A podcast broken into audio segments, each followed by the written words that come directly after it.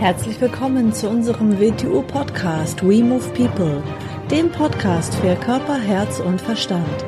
Wir sind Alfred Johannes Neudorfer und Rosa Ferrante Banera und in unserem Podcast beschäftigen wir uns mit den Themen persönliche Weiterentwicklung, Gesundheit, Kampfkunst, Philosophie und Menschsein. Sifo. Ja. Kurze Frage.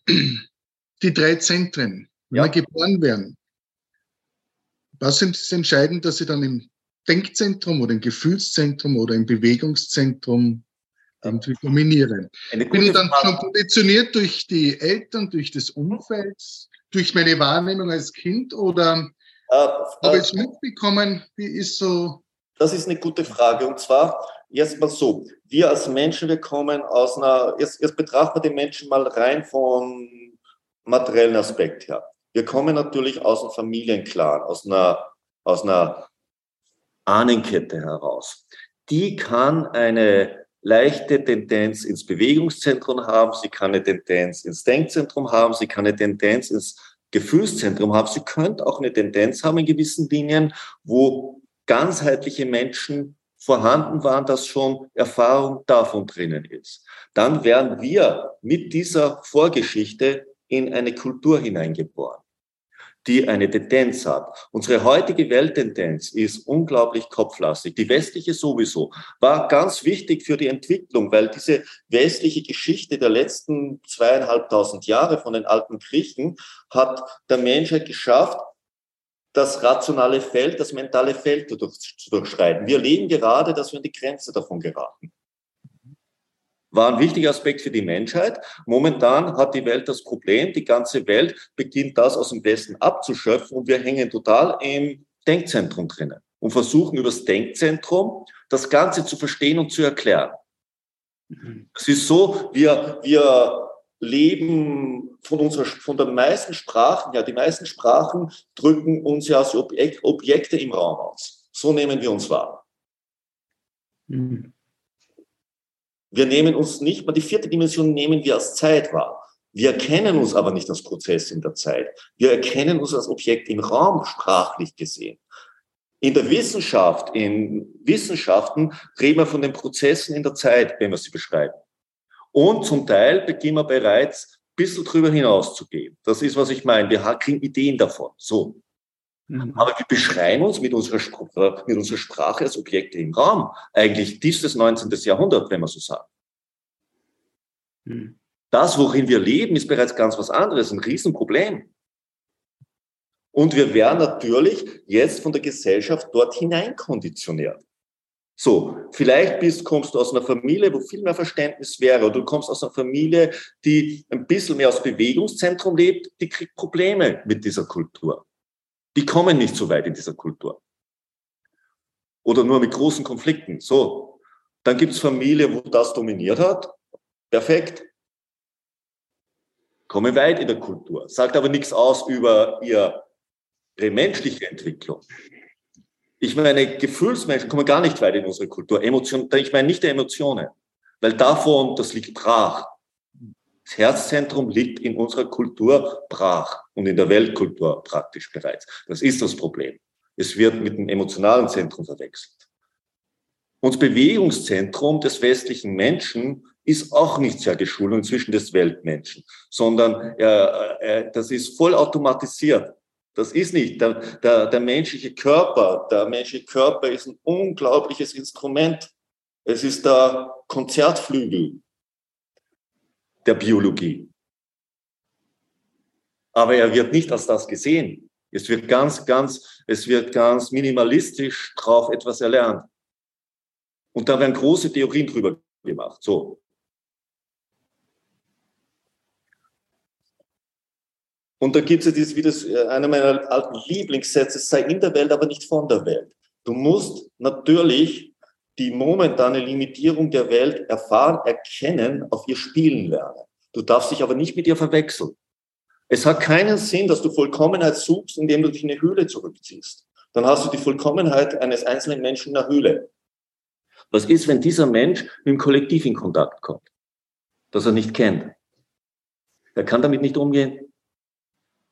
Du musst die Welt erfahren, wie sie ist. Du musst mit ihr umgehen lernen. Du darfst dich nicht mit ihr verwechseln. Du darfst dich nicht in ein konstituiertes Muster reinbegeben, was identisch mit dieser Welt ist, sondern du musst einen anderen Bereich in dir haben, aber du musst mit der Welt umgehen können. Du musst auf ihr spielen können. Du musst dich vor ihr schützen können. Das kannst du nur, wenn du erkennst, was läuft. So, wenn es für dich steuerbar ist, weil du es ja erkennst. Und ein großer Teil in dir ist ganz was anderes. Das hat damit nichts zu tun, aber das darfst du nicht vernachlässigen. Das ist wichtig. Aus dem Grund ist es ja oft so, dass Menschen, die total im heutigen esoterischen Bereich sind, sind für wirkliche Spiritualität nicht zu brauchen. Sie haben sich um die Erfahrung in der Welt herumgeschlichen und glauben, über höheres Verständnis können sie sich da sparen, da können sie sich nicht sparen. Da müssen sie durch. Das ist nicht minderwertig, da musst du durch und da musst du drüber hinauswachsen. Du musst durch deine drei Zentren durch und musst sie verbinden und dann kannst du drüber hinausgehen. Denk, denk an Wing Chun, denk an Chiso. Du kannst es dir nicht sparen, es dir mühsam zu erarbeiten. Und erarbeiten heißt, du musst dich aus dem Alten rausarbeiten. Eigentlich lernst du es ja nicht, sondern du musst wegnehmen, was dich da, der Konzertflügel ist ja schon da der existiert ja schon. Aber weshalb spielst du ihn nicht?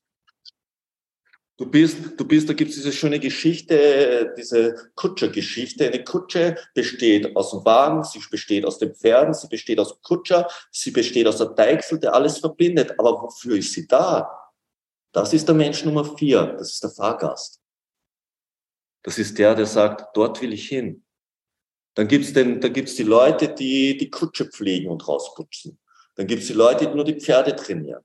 Dann gibt es den, der das Steuern der Pferde trainiert.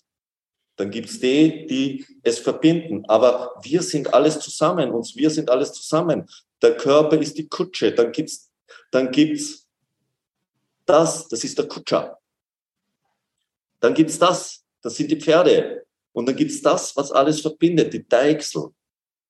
Diese Vernetzung dieser drei Bereiche. Und dann gibt's den Fahrgast der taucht erst dann auf.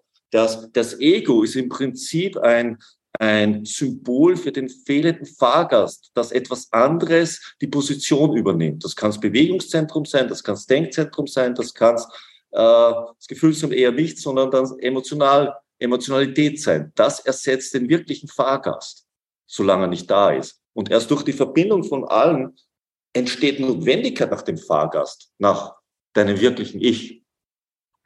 Und der sagt dann, wo es lang geht mit diesem Ding. Und der, der größere Zeitraum ist, den Fahrgast notwendig zu machen. Und der braucht ein fahrbares Fahrzeug, wo alles funktioniert, wo tolle Pferde sind trainiert, wo ein super Kutscher ist und eine super Kutsche, die mit jedem Gelände fertig wird. Und natürlich ein Deichsel, die nicht so verdreist. So. Und dann kann er sagen, da will ich hin. So.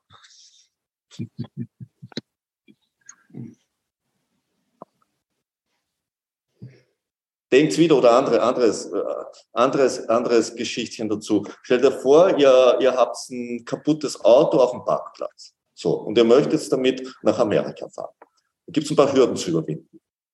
Kannst du natürlich in dieses Auto reinsetzen und dir Bücher einkaufen und darüber fabulieren, nach Amerika zu fahren. Du kannst dich aber aufmachen, das Auto fahrbereit zu machen. Das mal in Ordnung bringen. Okay, dann ist Auto fahrbereit. Dann kannst du natürlich auf dem Parkplatz herumfahren. Kannst darüber fabulieren, nach Amerika zu fahren. Wäre aber günstiger, dass du dann natürlich einen Fahrkurs machst, weil außerhalb des Parkplatzes gibt es andere Gegebenheiten als auf dem Parkplatz. Da gibt es Straßenverkehr, da gibt es LKWs, da gibt es alles Mögliche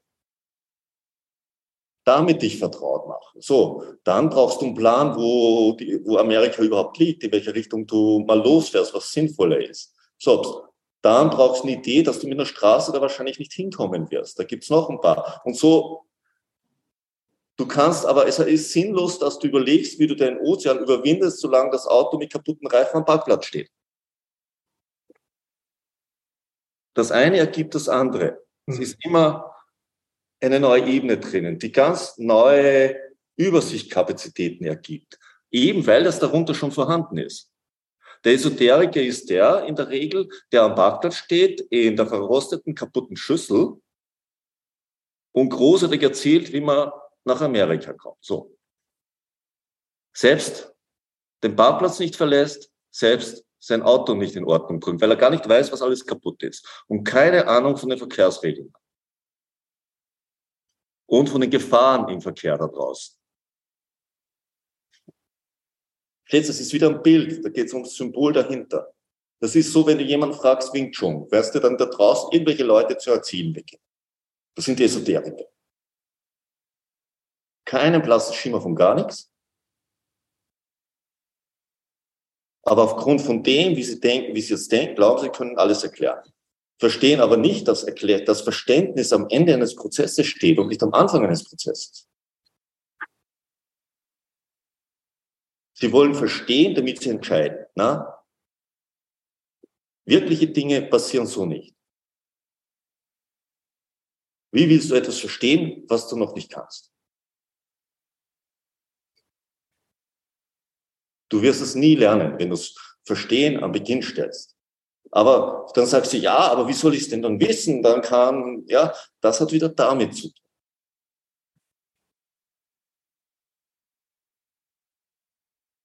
Wir können etwas Richtiges erkennen, wir können es spüren.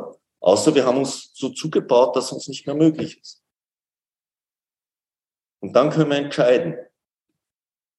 Und wenn wir entscheiden, entscheiden heißt, dass wir es tun. Das heißt nicht, dass wir es dann permanent wieder hinterfragen und lassen. Das ist dann nicht entscheiden. Das ist wünschen.